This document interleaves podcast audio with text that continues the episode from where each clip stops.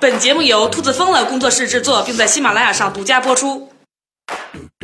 听岛主用一本正经的态度胡说八道，用科学的精神吐槽人生。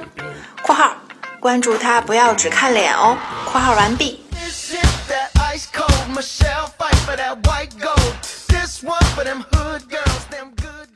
今天是国庆假期的最后一天了，明天呢就要又开始上班了。兔大王也是非常的恋恋不舍啊。那今天咱们就再继续送个小礼物，缓解一下这种悲伤的气氛吧。今天的问题呢是：古希腊的哪位名人认为时间既没有起点也没有终点？听完了接下来的节目啊，您就能找到答案了。然后呢，记得是要把答案回复到我们的微信订阅号上。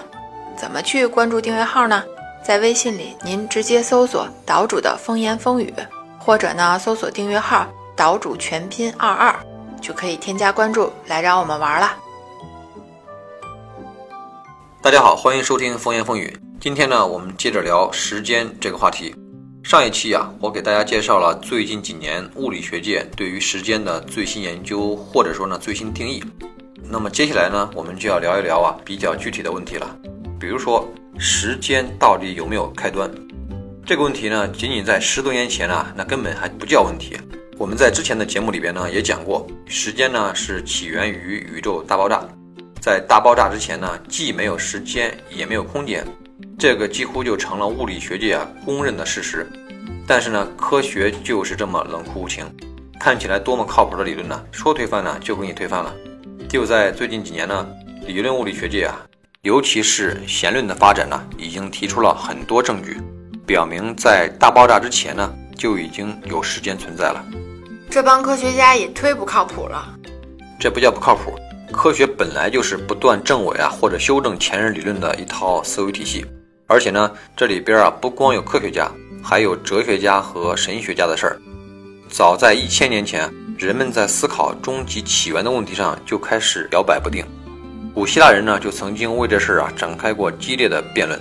亚里士多德呢，他认为时间没有起点，他的根据是无不能生有。宇宙呢也不可能的冷不丁的就冒出来，所以呢它只能是一直存在的。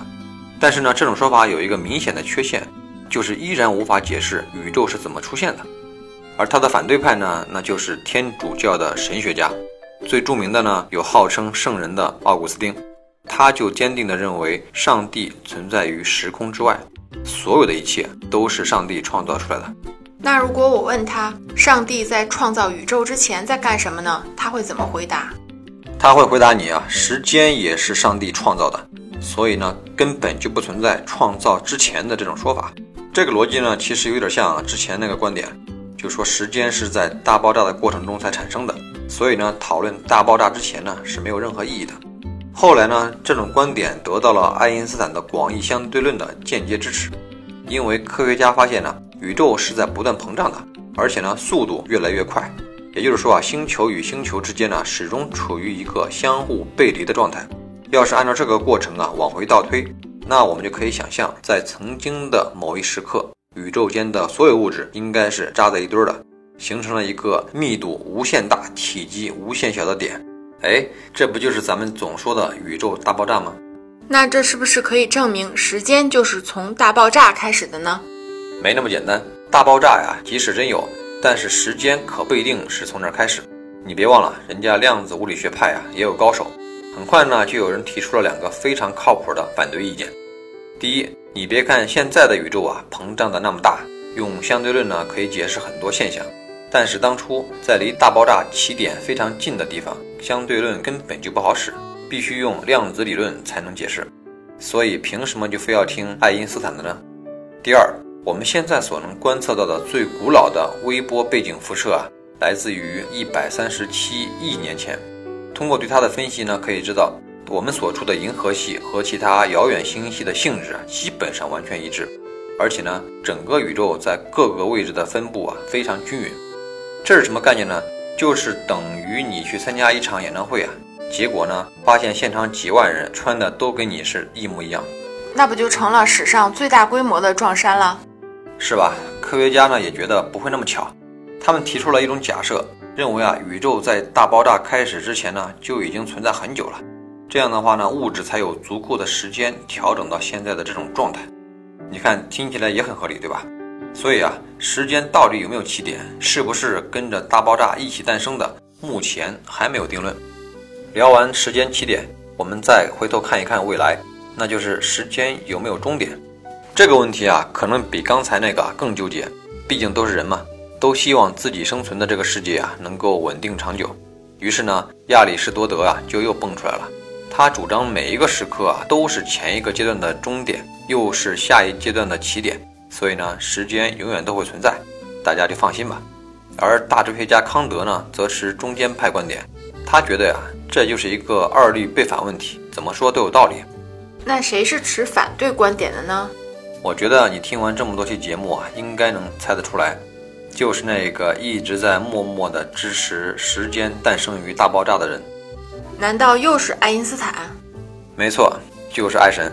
这个大神算是把全人类都给得罪了，因为呢，根据他的广义相对论，时间不仅不能永恒，而且啊，还可能死出很多种姿势，比如一个黑洞就可以要了时间的命。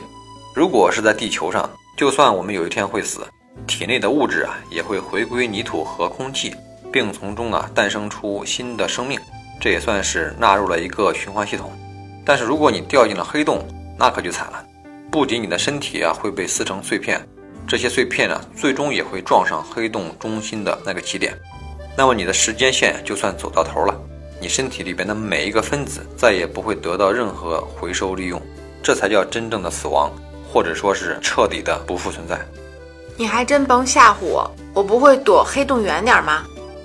估计你也跑不掉，因为除了黑洞以外啊，宇宙还可能会出现大挤压、大沉寂、大撕裂、大冻结、大刹车、大倾斜，反正啊，随便来一样，时间都会终结。咱这节目什么时候改成讲恐怖故事了？你就说还有没有活路吧？活路当然有了，现在科学界呢正在努力把相对论呢和量子引力相结合。如果能够成功，那就有可能证明时间会永恒的延续下去。当然了，你也别太高兴，这只是宇宙自己的事儿，不代表人类也能永远存在。这是我跟你做节目以来最伤心的一期了。既然你上一期节目里说过，过去和未来都是已经确定好的，那我们为什么不飞过去看看呢？那就是所谓的时间旅行了。理论上呢，还真可以。不过这一部分呢，我打算放到后面专门找一期节目来讲。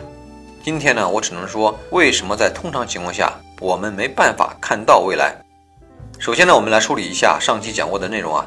牛顿在他的经典物理里边呢，给时间加了一个箭头，所有的人都只能按照他指出的方向前进。这在我们日常生活中表现的非常明显。比如一个生鸡蛋，你把它摔碎了是很简单的，可是呢，要想把摔碎了的生鸡蛋呢完全复原，那可办不到。正是这种不可逆转的现象啊，让我们一直认为事物只能在时间坐标上朝着一个方向发展。但是呢，有物理学家不这么认为，他们解释这种不可逆现象啊，用的是另外一套公式，那就是热力学第二定律，可以表述为呢，一个封闭系统的熵永远不会减少。解释一下熵这个概念啊，你呢可以简单的把它理解为一个系统的混乱程度，也就是说呢，一个系统越混乱，它的熵就越高。而事物总是倾向于朝着高熵状态演化。咱们还说刚才那只鸡蛋，它的初始状态是一个封闭的系统，蛋黄是蛋黄，蛋清是蛋清，蛋壳是蛋壳，而且呢还非常圆滑。但是呢，当你把它敲碎以后，它就再也不可能复原了。原因很简单，因为鸡蛋破碎的形态啊千奇百怪，而完整的形态却只有一种。